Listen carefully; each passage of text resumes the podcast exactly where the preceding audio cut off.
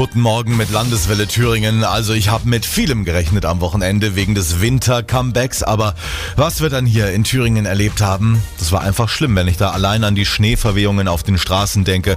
Viele Unfälle und liegen gebliebene Autos gab's. Der Winterdienst musste örtlich Schneefräsen einsetzen, um überhaupt irgendwas frei zu bekommen. Und Doro Hedrich, das war längst nicht das einzige Problem. Ja, wer statt des Autos mit der Bahn fahren wollte, hat es auch schwer. Eingefrorene Weichen, Schnee und umgestürzte Bäume auf den Gleisen haben für massive Ausfälle und stundenlange Verspätungen gesorgt. Der Leipziger Hauptbahnhof zum Beispiel musste ja komplett gesperrt werden.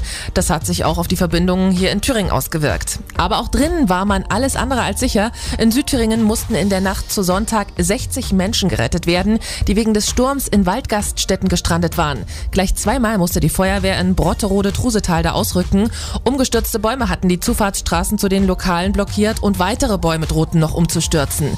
Die Feuerwehr sagte, es sei unverantwortlich, dass die Veranstaltungen in den beiden Lokalen trotz Orkanwarnung nicht abgesagt worden sind. Abgesagt wurde dagegen der Rest des Sommergewinns in Eisenach. Genau, Samstagvormittag haben die Veranstalter die Reißleine gezogen. Das Volksfest, das sollte ja eigentlich bis gestern gehen, wurde dann aber vorzeitig beendet. Schnee und Sturm sind für Fahrgeschäfte und Stände zu gefährlich gewesen. Auch das für Samstag geplante Höhenfeuerwerk ist ins Wasser gefallen. Eine Entscheidung, die wir, glaube ich, alle nachvollziehen können, wenn wir uns zum Beispiel anschauen, was Sturm und Schnee auf dem Aschberg bei Bad Liebenstein angerichtet haben.